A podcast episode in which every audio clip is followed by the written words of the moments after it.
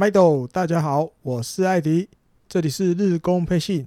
一起和我来掌握日本火腿每周大小事吧。准备好了吗？Play ball！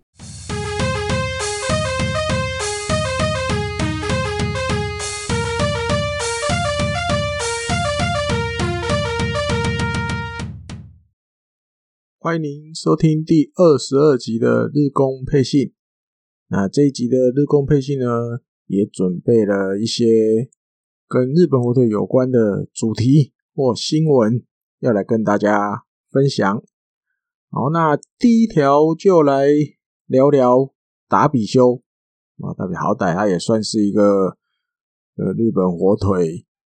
在大概二零零五到二零一一年之间啊，等于他效力日本火腿的这几年，尤其在。越接近二零一一的时候，几乎这个王牌投手的身份给了球队很多安定感哦，或是胜投的保证哦。这样讲应该也不会太夸张哦。那新闻有关的是，因为他在十一月二十三号的时候接受了这个札幌电视台的一个新闻节目。利用这个视讯连线的方式，好来访问他。那在里面就有，比如问他一些近况啊，或者是对今年，对，因为今年成绩还不错，赛扬奖票选第二名。问了一些问题之后，有一个小单元，哇，就请到一个神秘嘉宾的感觉，哦，就是录了一些话要对达比修讲，那就是以前还在日本火腿投球的时候，他的专属捕手。鹤冈胜也，哇，那当然他必须要看到鹤冈胜也录的那个影片了，当然就是笑得很高兴哦。大家看到那个笑容，就会觉得那是发自内心，真的很高兴的那种笑容。那然后里面就有提到，然后就是问到他，你有没有可能以后回来日本打球啊？那他当然就说，当然有可能哦，而且如果他回。日本打球的话，他一定会回到日本火腿，因为他自己觉得日本火腿的球衣才是跟他最合的，穿起来最好看的。对，那但对球迷来讲，哇，听到这样子的发言，他必须要这样子讲，心里一定很高兴哦，心里一定很高兴。那另外还有就是贺刚。也说了哈，鹤冈也说，如果就是有机会的话，他自己也真的很希望看到达比修回来这样。那但达比修的回答就是说，因为虽然他前面讲他只要有回日本打球的话，一定会回日本火腿，可是后面感觉有一点淡疏哦。他说，因为他跟小熊队的合约还有大概三年，所以。最快如果要回日本打球的话，已经是二零二四年的事情了。哦，现在达比修大概三十四岁，再过个三年，大概也要他三十七岁、三十八岁的时候才回来日本。他说那个时候，如果他现在才一岁的这个女儿，如果他说爸爸你不要再打棒球的话，那他应该就会选择退休。哇，对对，这样看起来好像有个但书在后面，然后或许前面只是可能比较场面化，然后但是如如果你是从比较前面的时期就开始啊，比如是日本火腿的球迷，尤其在达比修在日本火腿这几年，二零零五到二零一一，你一定会对他印象很深刻，对，不管他好的表现也好，不好的表现也好。一定会很深刻，而且很感谢他那几年带给球队这么多的，你说贡献，甚至荣耀，对不对？那几年也有拿过日本一嘛。那你说我自己看到那个新闻，后来去 YouTube 找那个新闻片段来看，其实看的也还是听到他这些话，还是会有一点点小小的感动。好，歹他好好还好，他心里面一直都惦记着。这个球队，或者是你要说北海道这块土地，因为大概二零一八吧，是不是那一年北海道有大地震嘛？后来达比修其实也有透过球团就是捐了一千万日币，就是给希望大家那个灾民赶快重建起来。就是他心里还是一直会关心，但不止关心北海道，然后整个日本球界他也是很关心，但心里面还是我觉得有点那种嗯，没有忘本，然后他知道这个球队培养他，然后给他现在这个机会在美国投球。我觉得他还是怀念这个球队了，就像我可能以前在可能嘴炮鼠或者是那个台姆利里面跟大家讲过的，就是有以前那时候回去北海道跟以前教我日文的日本老师聊天，哦，他们心里都觉得大谷跟达比修，大谷比较像是一个大家都知道他迟早一定要去美国的小孩，那他来。北海道那种感觉像是啊，我们北海道的人，我们北海道暂时照顾他一下，他就一定会离开了，他就一定要离开我们了。那对于达比修他们心里的感觉是，这个小孩是完完全全是北海道养大的，然后现在哇，能力变得很好，才去美国，就是那个感觉还是有点不一样。大家对达比修的感觉，你不讲大家，至少我认识的这些。北海道的住在札幌市的人里面，他们心里有这样子的想法，然后，但他们的想法不能代表全部人，所以我相信很多人看到，尤其日本的球迷朋友，尤其经历过这一段期间的，一定会很有感觉哦，一定会有感觉。听到 W 球讲这样，就算最后也没有回来，听的也是爽爽的，快快乐乐的睡觉。就像我的老师那时候，我们知道这个新闻，我们就互通联络，赖里面聊天。他就讲哇，真的，今天开始每天做梦都梦着达比修有一天会回来穿日本火腿的球衣，就是你看他们的反应，就是大概这样子的感觉哦。好，再来分享一个跟山谷拳士有关的新闻。大家知道，大概过去四年吧，山谷拳士每年都会利用这个休赛季的期间自主训练，因为他不是在日本。他就跑去这个澳洲的布里斯班，去那边自主训练啊。他也帮这个自主训练取了一个名字，叫做“野生化计划”哦。但是他把自己变成更更野性一点，更强壮。但是明年二零二一年残练啊要暂停一次了，因为原因大家一定都想得到嘛，就是这个新冠肺炎的关系，而且。状况并没有比较好转哦，就是还是很严重，所以被迫这个要停止一年。那当然他也很觉得很惋惜，然后因为过去这几年去布里斯班这样子的自我训练，对，还有这么多人一起去帮忙，因为他不是一个人去的嘛，他一定带着几个帮忙的人训练员去。我记得甚至那个北海道电视台有一个他的老朋友。这个这个这个福田太郎主播男主播，因为他私交跟山谷拳士不错，其实他都会陪着他一起去训练。因为福田太郎这个主播以前他也有打过棒球，所以他有时候也会跟着一起训练。那顺便也一定兼采访。那没有办法，这一次真的得只中断一次。然后，那但他也刚提到山谷拳士讲说，因为过去这几年去那边训练，其实对于自己接下来那个球技都。多少都有点帮助，而且都没有受伤啊，都没有因为就是可能什么身体状况没有调整的很好，或是没有准备的很好，导致受伤都没有，就是感觉好像只要有去那里野生化计划一下，诶，下一个球季其实都过得蛮顺的，不会有受伤的情况。那当然，明年二零二一年没办法去，所以他一定只能留在日本国内。自主训练，那接下来他也会，因为那个经验都在，然后就是在布里斯班大概进行的东西啊，什么什么内容啊，一定都知道。所以同样的东西，只是这次没有去澳洲，这次要留在日本。好，你说野生化计划说暂停也没错了哈，但是你也是不是也可以换一个说法？野生化计划，诶，要在日本进行一年啊，至少二零二一年要在日本进行。好。再来呢，清水优心的新闻跟大家来分享一下。你在讲这个新闻之前，应该要先介绍一下一个一个团体，有没有讲团体啊？因为有时候成员是会变的啊。他们叫做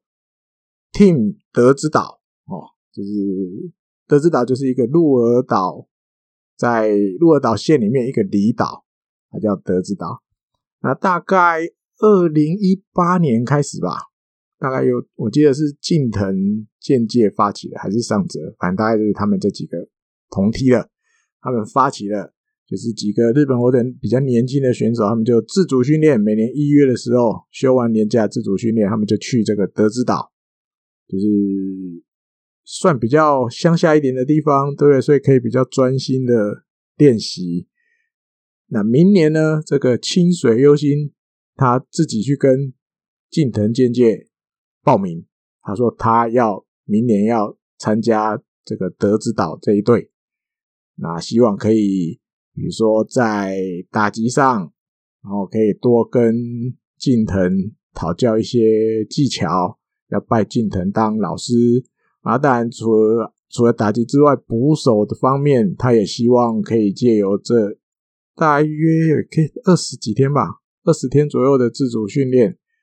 去多磨练一些哦，捕手需要的，可能体能也好，技巧也好，他也希望哦，甚至比如跟近藤的聊天当中，诶，可以知道一些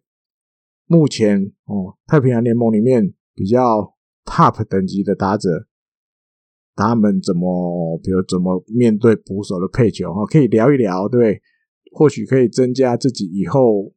蹲捕的时候配球的参考，因为，他可以比较了解哦。联盟里面 top 的打者，什么时候、什么状况，他们头脑里想的是什么，或者是可能，嗯，预设的球路是什么？哦，他可以多少可以作为参考。然后，那但这个德之岛，对，不见得是专属于日本火腿的选手的，因为去过的真的很多啦。就浅间大基，我记得几乎每年都去哦。渡边亮也是哦，还有一些，比如说建谷阳平。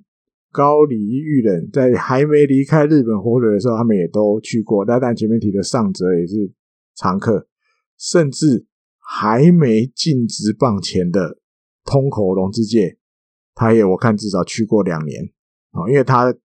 这个高中是一样，跟近藤健介一样是横滨高校毕业的。那他很尊敬的前辈近藤，就是有这层关系，然后所以近藤也有邀请过他去。那另外。广岛的西川龙马，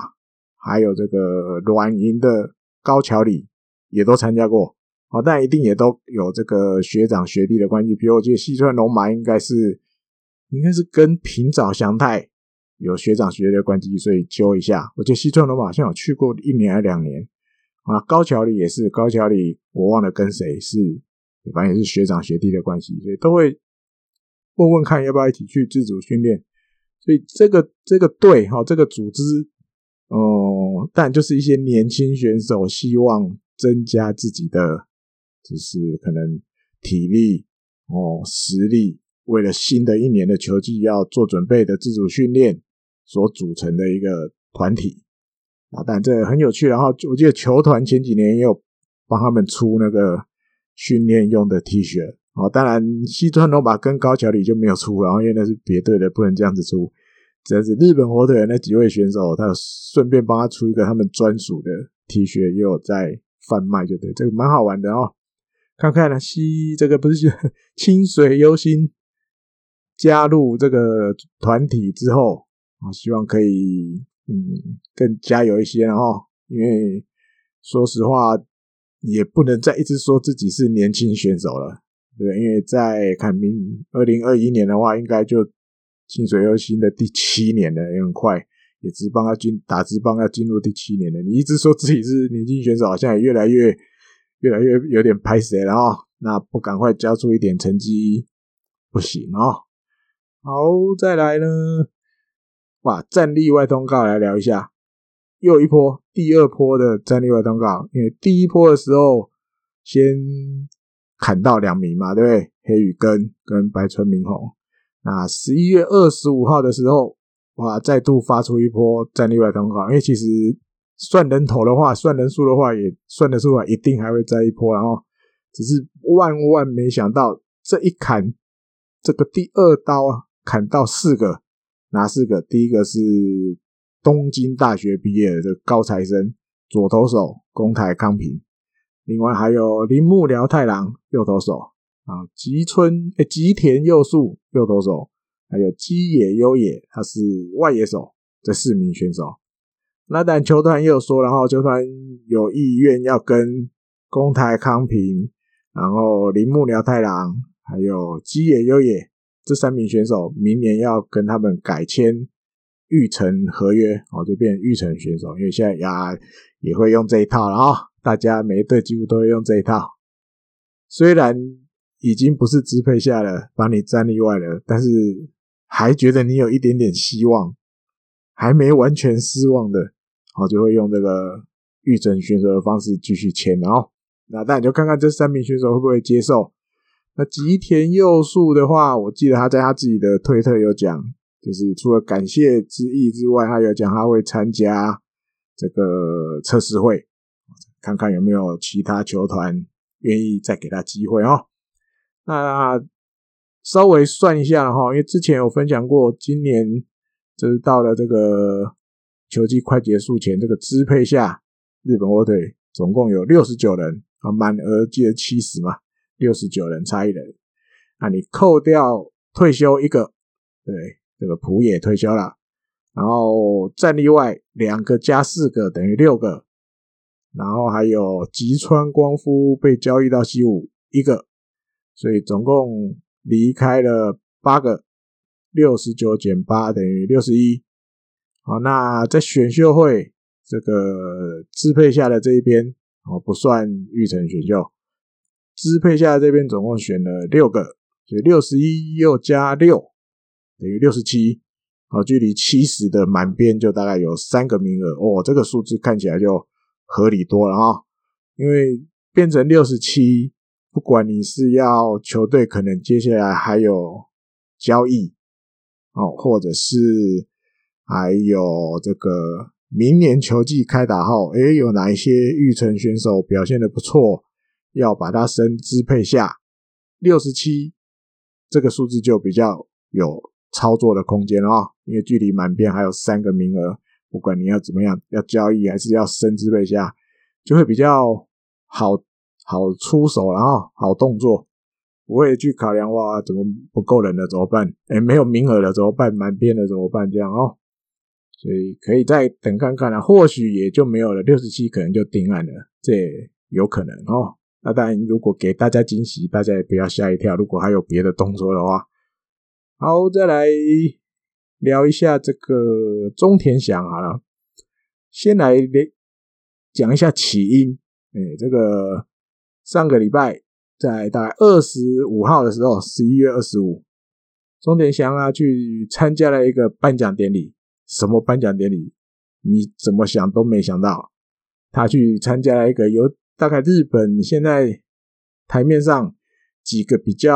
畅销的这个育儿杂志的出版社联合办的一个跟你要讲什么育儿奖哦，跟育儿有关的颁奖典礼。那它有分很多部门啊，比如艺人的部门，对不对？什么什么的部门，那里面就有一个是体育部门啊。体育部门今年他们决定要把奖颁给中田翔，我觉得或多或少跟中田翔开始经营他自己的那个 IG，然后他就蛮常分享，比如他们家两个女儿啊，还有后来生的这个儿子啊，他们的照片，对不对？如果最近我还看到好像。他有一张照片，是他跟儿子一起在泡澡，对不对？他之前还有很多啊，带他们一起玩啊，给大家的好那个印象哈，就是诶，他除了在场上的感觉外，场下啊，回到了家，他也是一个好爸爸啊，会一起就是带小孩的那种感觉，嗯，所以今年这个体育部门的奖颁给了钟点祥，所以他就。到这个东京都去领奖，那在领奖之后，当然他自己对得到这个奖，他说这是他那个除了棒球以外，第一次得到奖。哦，除了棒球的奖之外，第一次有得到跟棒球无关的奖，所以他心里其实也很高兴。然后，那当然因为得到这个奖，就等于其实呃自己爱小孩的那个感觉，其实被大家认同，对他自己爱小孩的那种心意啊什么的。那里面当然也有提到，就是没拿到全垒打王，就记者一定又又会回问啊问，就问到今年这个差一支就拿全垒打王的这件事，他就说接下来要开始谈薪水了吗？接下来他说到时候谈薪水的话，在这个查定上啊，他想要去跟球团争取一下这个打到全垒打墙的查定，看这几个球，因为他自己估算一下，我记得好像九球还是十球，然后。今年大概有九球还十球是直接打在札幌巨蛋的全垒打墙，所以没变成全垒打。因为可是大家都知道，札幌巨蛋的全垒打墙很高，我记得好像五点七七公尺吧。等一下，现在是五点七五公尺。哎，我看到资料了，五点七五公尺。现在十二球呢里面全垒打墙最高的哦，所以他想去争取啊，比如这几只打到墙上差一点点就出去了。在查定上，因为记录上当然不可能变了，可是，在球团的查定上，是不是可以认可？诶，这几只好吧，也算全垒打这样子。那当然还有一个，他还有另外一个小小的希望，就是早晚巨蛋有没有可能以后也来设这个 Lucky Zone 哦，幸运区、幸运地带？那因为目前比如说软银的球场佩佩洞，对不对？还有乐天的主场啊，还有罗德的主场。哦，其实，在全垒打墙，呃，前面都有多设了一块。你要讲 Lucky Zone 也好，那对，因为也有人讲那是 Teras Seki，哦，就是一个可以卖座位，然后感觉跟一般就是观众席的位置稍微不一样的，也可以比较轻松，有个圆桌，坐在椅子上喝着饮料，那种感觉比较悠闲放松一点的位置。他想要建议球团可不可以札幌巨蛋也来设这样子的位置啊？等于其实换个说法，就是把全垒打墙往前推一点点哦。那你因为推一点点，你还是会架一个墙嘛？那那个墙就不要架到五点七五那么高，对不对？可能架个呃三点五公尺、四公尺哦，是四点多，对，稍微再矮一点点那种感觉。那他的全垒打数就有可能。可以再往上推进哦，所以看看了哈，因为前面有提到过，嗯，札幌巨蛋要要做这些增设这些东西，真的没有那么简单，因为札幌巨蛋不是日本火腿球团的，它是札幌市的。那跟札幌球团跟札幌市，其实过去这几年为了这些租金啊、抽的这些这些钱啊什么的，其实都。不能算闹得很好哦，有点算闹得不愉快，不能说处得很好。虽然没有到翻脸，但是其实有疙瘩在就对。那这个管理札幌巨蛋的这个公司，或是甚至你要讲札幌市的立场，其实也没有那么软。然后他们有些立场还是蛮强硬的，所以你要他增设这些东西，正常来讲没那么简单。就算要设，我看他们也会想办法。好，那你球团自己出钱，你出钱我还。再该考虑看看，你要我们这个招幌市啊，或者是公司来出钱，正常来讲，我觉得蛮难的，然后他没有那么容易让步，然后所以中田翔的这个你要讲迈向全垒打王的愿望能不能实现？嗯，看看吧，啊，看看。好，再来聊一下跟有源航平有关的那。有源航平已经正式哦提出这个利用入闸制度要去大联盟的这个申请已经提出了，那当然就是我呃他们写是日本时间的十一月二十六号，然后晚上十点开始，然后这个美国这边可以入闸的期间是到这个这个十二月。二十七号的早，日本时间十二月二十七号的早上七点为止，哦，大概这接近一个月的时间，美国大联盟的球团对有源航平有兴趣的，哦，都可以来投标看看，哦，看看有没有机会得标。那当然，日本的媒体接下来就会稍微分析一下哈，他们觉得，诶，这些几个先发阵容稍微。没那么足够哦，能力没那么足的球队可能会对有源航平有兴趣啊，比如说教士队，因为教士队过去几年也有，我记得至少有个三四年，然后但不是最近的，可能二零一一五一六那一段吧，或一四，大概有个三年四年是跟日本火腿有合作关系的。哦，那还有游击兵，我记得游击兵也有，好像至少一年也是跟日本火腿有签那个合作关系。另外呢，旧金山巨人队，哦，还有这个光芒队，哦，可能都有会有意愿，就是网罗有缘航平，哦，可能会投标看看。那当然时间还有一段了哦，将近一个月的期间，嗯，因为正常来讲，有缘不太可能没有人要哦，不太可能没有人要，因为毕竟他还是有他的一些。魅力在，虽然球速不是顶级的，你要跟那几个已经过、已经去美国了马滚啊、达比修啊，甚至没受伤前的大谷比，他的球速一定不可能超过他们，对。但是一百五十出头哦，或是一百五十接近，然后配合他一些嗯二缝线啊什么什么的，其他的球其实还有一些往下掉的这些变化球，其实有的好比还是。有它的价值在哈，人家控球不算太差，对，所以只要表现能够正常的话，当个我觉得轮值里面可能比较后段的轮值投手，应该都还算蛮合理的哦。当然就在静待结果，然后有梦要去追，要去实现，我觉得都是好事，然后球团一定也是站在这样的立场。就算你你明明知道放走他，放走甚至西川遥辉，明对明年的战力一定有影响，但是这个球队本来就不会去阻挡这些梦想哦。只要你有梦想，那球团评估你去应该也是时机了，他自然一定都会放手的让你去哦。好，再来聊个新洋炮的消息，这个十一月二十七号的时候。日本媒体率先公开了哈，就是日本火腿球团宣布签下了这个来自多米尼加的洋炮，叫做 Ronny Rodriguez，那大概一百八十三公分，体重大概八十三公斤，是个右打者。那他比较有趣的地方是，内野四个位置他都守过，也是在大联盟他都守过。那外野的话，他也守过，但是比较少。我觉得中外也有守过，但是机会很少，不太长。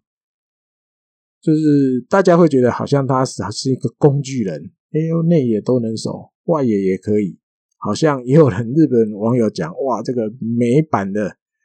这个山谷全是要来了哦，而且他还有一个比较特别的身份，他在休赛季的时候，他就是一个饶舌歌手。还有出过 M，有拍过 MV，然后蛮好玩的一个选手。那他这个这个薪水推估，然后因为薪水这东西都日本这边都不是确定的，他都会附加推估。年薪大概是四千万日币，加上这个激励奖金，哇，其实看到这个数字有吓一跳，哦，不是贵，是有点便宜，四千万而已，真的。不高哦，四千万买个希望。那因为啊，先报告一下，他在大联盟曾经出赛过一百四十六场，哦，轰了十九支全垒打，然后总计六十三分打点，然后哇，打击率大概就是两成二一，感觉起来哦有点盲炮哦，因为三振数其实也不算太少。啊，但是因为你目前至少我个人，然后在 YouTube 上找啊，看他的影片啊什么的，很明显的是一个拉回型的打者。你只要球被他拉到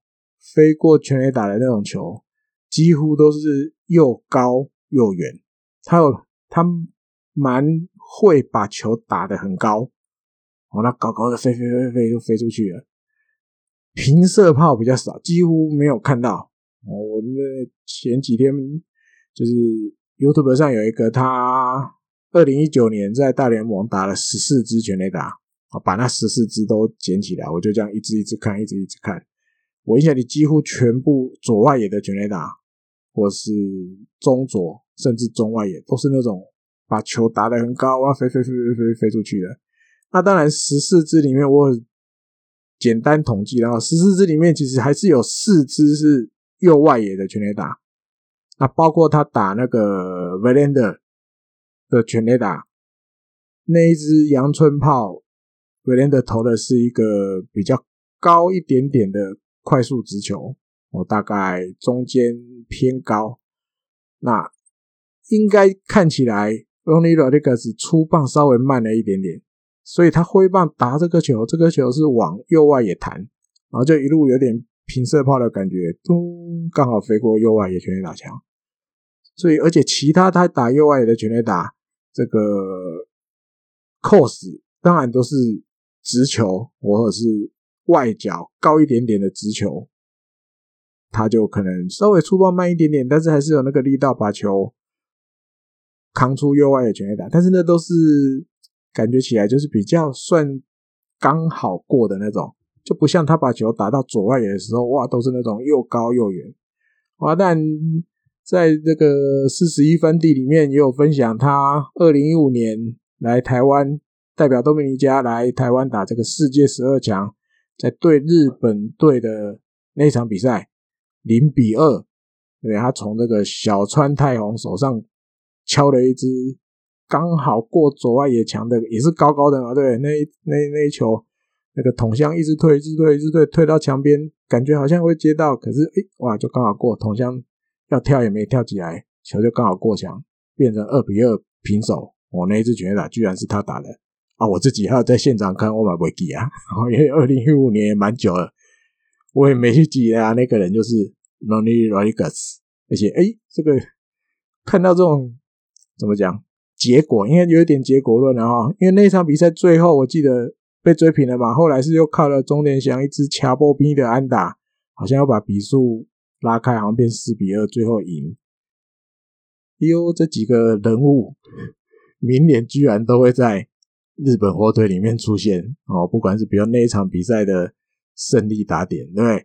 还有这个输球的那一方曾经追平过比数，敲那个两分全垒打的那个选手，哎呦，这么巧合，缘分吗？明年都要穿日本火腿的球衣哦。啊，当然也有可能是有这一层关系的，因为毕竟有一些这种资料都是一路要一直做、一直做、一直做的。或许当年就是日本火腿这边对他曾经从小川。泰弘身上敲过一次全垒打，也有留下一点印象，所以一直都有，比如继续观察这位选手回去美国之后的表现。那刚好遇到今年有机会了，啊，把他签下来，当然有可能哦。所以，嗯，表现会怎么样？我当然觉得很很难说。然后目前看起来就是一个会把球打很高很远，然后有全垒打能力的选手。只是适应能力怎么样，要再看看。因为当年内亚头刚来也是被修理的很惨嘛，对，我记得也是在明星赛过后才开始慢慢嗯适应日本投手的投球的可能形态。然后，那当然刚刚说这十四支全垒打，其实除了直球之外，其实他也有蛮多全垒打都是打变化球，所以应该也算是一个会动脑筋去判读。对方配球的打者，哦，只要你被他，你要讲猜中也好，或者是他判断对了也好，他还是有可能会把球拉出去哦。而且有有，我记得有两三颗是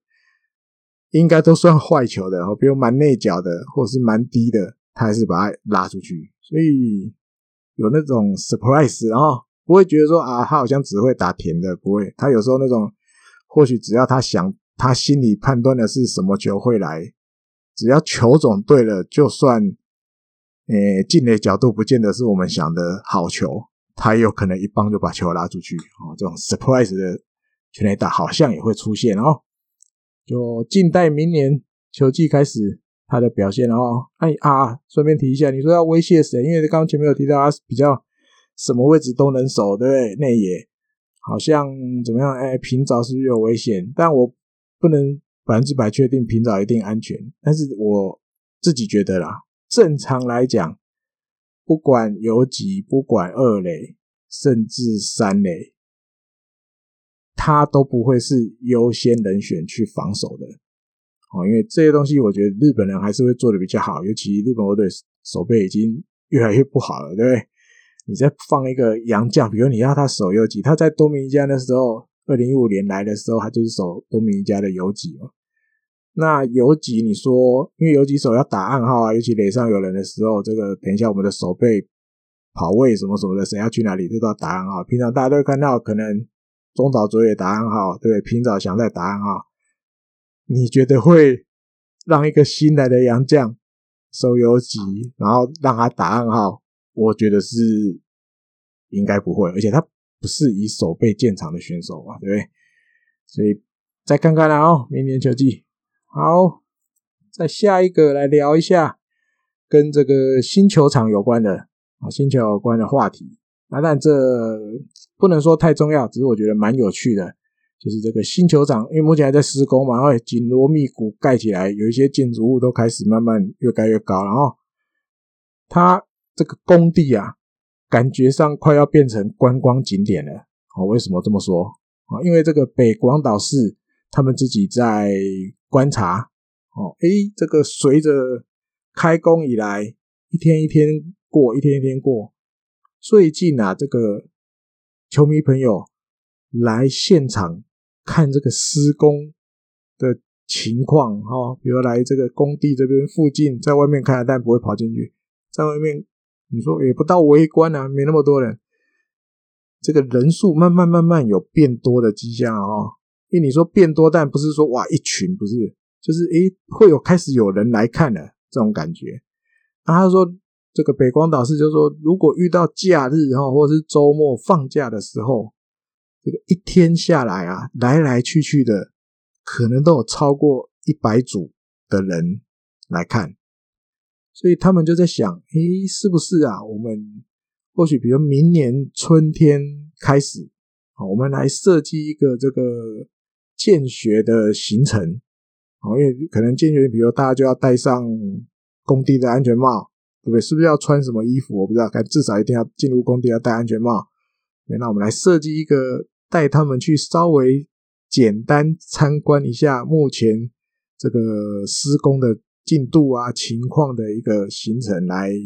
服务他们啊，因为比如它里面就有提到，嗯，有一些球迷朋友就是访问，哦，就是记者在现场访问，他说，比如有一个是他大概最近这几年啊，只要是在札幌巨蛋的比赛，他从不缺席的一个这个泽田昌纪六十九岁的阿公。啊，六十九岁应该叫阿公，OK 了啊。他从开工以来，诶，加上这一天去访问，就是媒体去采访的这一天，他是第二次去了。哦，他说为什么会想要来看？因为他有点年纪了嘛，将近七十岁了。他说他觉得每次来看这个工地现场的感觉，他就会有一种嗯很期待，而且。会开始去想象他的这个球场以后盖好的魅力，哦，也很希望以后这个新球场盖好的时候，北海道可以更活络起来，对，那当然也会希望这个球队以后更加油啊，这样子哦。就是六十九岁的阿公，他有机会还是去看。那还有一个是一个爸爸带着他儿子，就是这个国中三年级的儿子一起去看，哦，甚至。他儿子已经准备，因为球场附近刚好旁边啊有一个北北广岛高校，他的儿子已经决定，他国中毕业要去考那一间高中北广岛高校，所以他爸爸也带着他去看。然后他们就讲说：“哇，你看以后这个球场盖好了，对不对？你看除了这个屋顶是可以开闭的，对不对？那还有这个整个棒球园区啊，周边因为那时候设计。”有比如森林，也有可以露营的地方，也有饭店什么什么的。他觉得能在这个这么大的腹地的旁边读这个高中，他也觉得很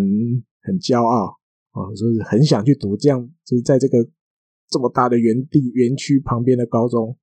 而且这个以后盖好了之后，这个样子的形态，这样子的园区，棒球园区是日本都没有的形态嘛，对不对？所以也很期待。很好玩的哈。是很多球迷朋友，嗯，已经迫不及待，就是想要新球场赶快盖好，所以就会可能化成自己的行动，因为，反正还在施工，我们有空我们就去那边看一看，那当然就。不影响施工进度的情况，但就不能跑进去嘛，因为毕竟比较危险。然后我们就在旁边这样看，看着大家，大家这样盖啊盖盖啊盖。我们每次来，他就多一点；每次来，他就多盖了一点，好像陪着他一起长大的感觉。对，因为以前也有提过了，因为像我的老师那时候就跟我讲，新球场盖好之后，新球场盖好之后，因为距离他们就比较远了，住在札幌市区里的人，距离变远的，或许以后去看的频率不会像。在现在札幌巨蛋时那么高，可是相对的，然后比如像我的老师住在市札幌市里的会变远，可是札幌市里面，比如青田区，青田区这一边的，它跟北广岛市是蛮近的，我记得隔壁而已，就是一点点路就到了。那但对于我的老师，比如住这个。北区啊，东区啊，这边的西区啊，或者是早晚是中央区的啊，当然就变远。但是一定有一些球迷朋友，他住的地方其实离北广岛市反而变近啊，所以这样加加减减之下，然后一定还是有很多球迷会很始终的想要去，就是新球场盖好之后，很始终的想要去加油，因为可能对他们来讲就方便。然后，那总之北广岛市已经。闻到这个感觉，然后所以他们现在在计划明年春天以后要来这个设置这些这个见学行程，那当然还没有定案，然后只是现在有这个构想。如果真的成功之后，或许疫情也比较趋缓，哎呦，大家去北海道的时候，在二零二三年之前，可能也有一个新的观光景点可以去。可以去逛逛啊，去大开眼界一下。接下来聊一下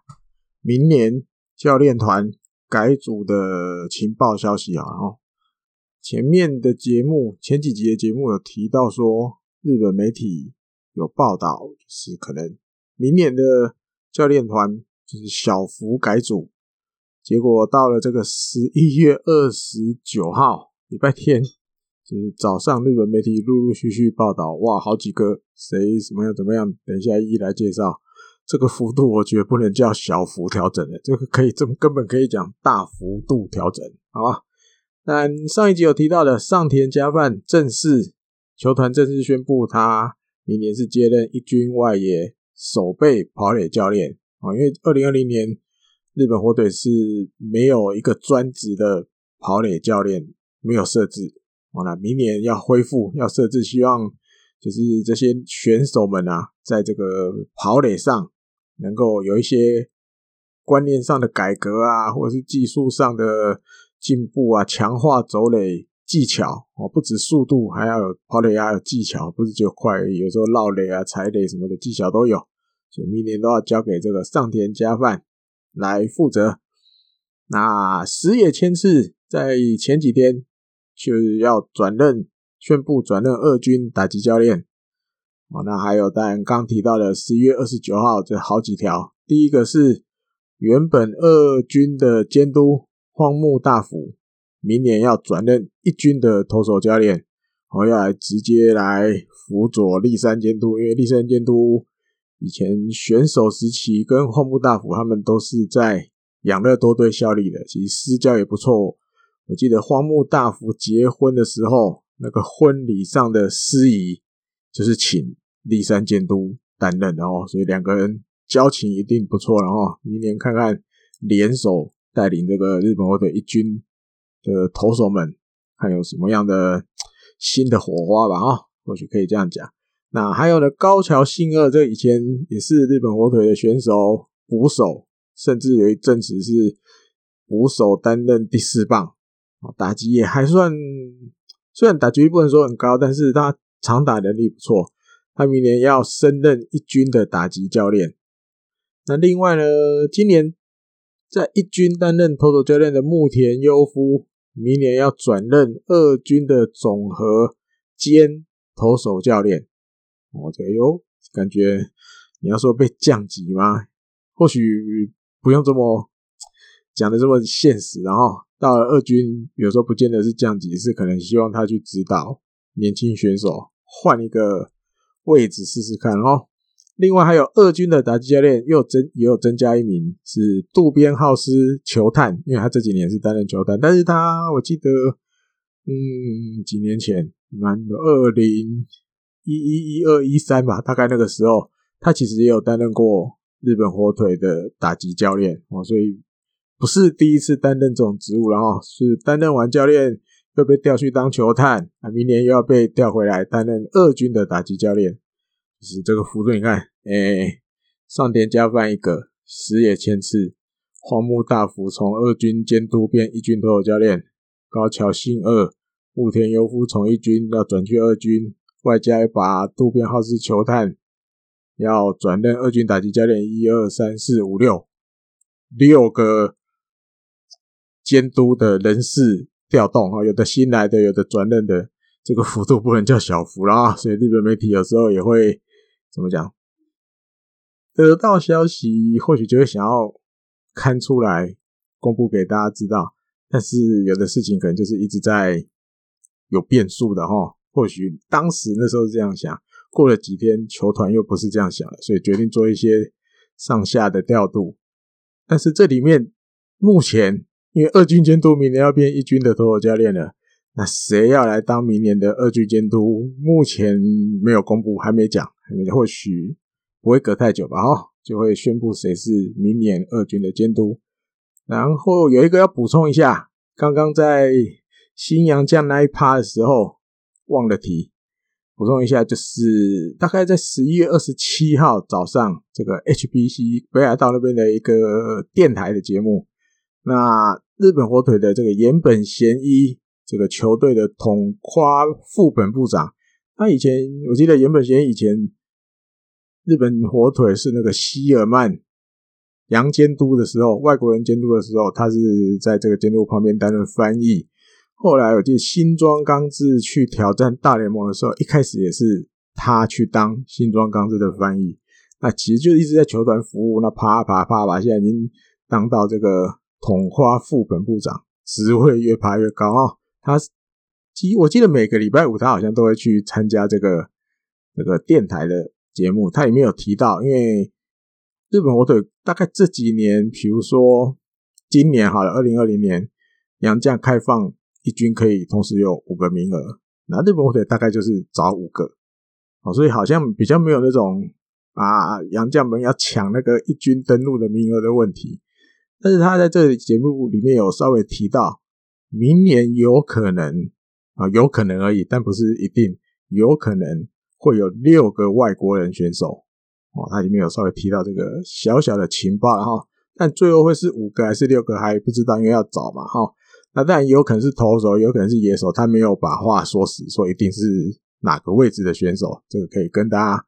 分享一下。六个外国人的话，竞争力就有了哈，外国人自己就要去抢那个名额，一军的登录名额。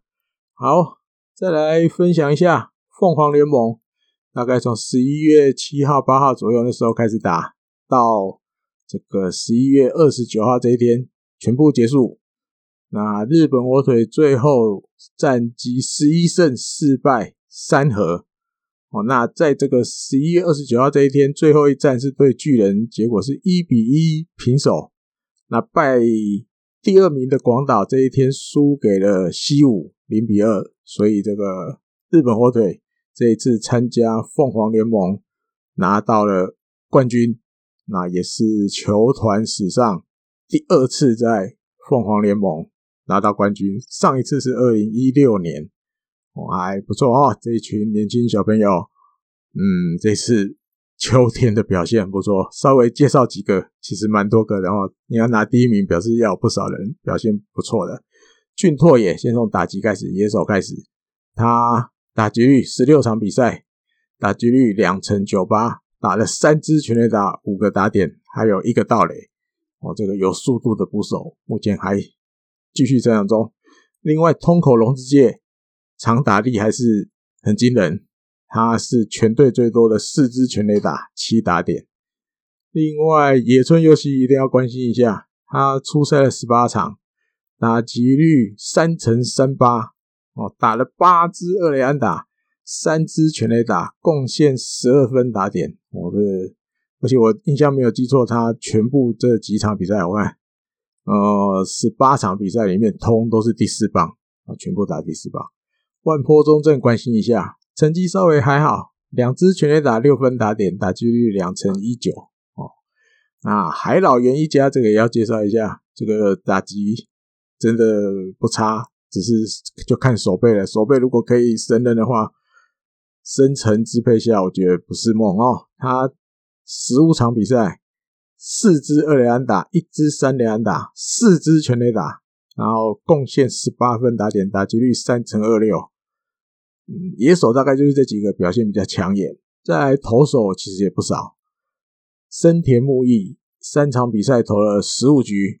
防御率一点八零啊，两胜一败。西村天裕也是出赛三场，这大家都是先发的哦，投了十三局，然后十四次夺三振，防御率二点零七，拿了两胜。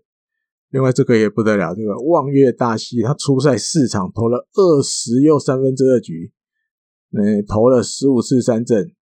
嗯、防御率零点八七，啊，但他没有拿拿到胜投，他战绩是零胜一败，可是投了二十局，防御率只有零点八七，其实也蛮怎么讲？对于日本火腿这次在凤凰联盟成绩会不错，他贡献度其实也蛮高的哦。吉田辉星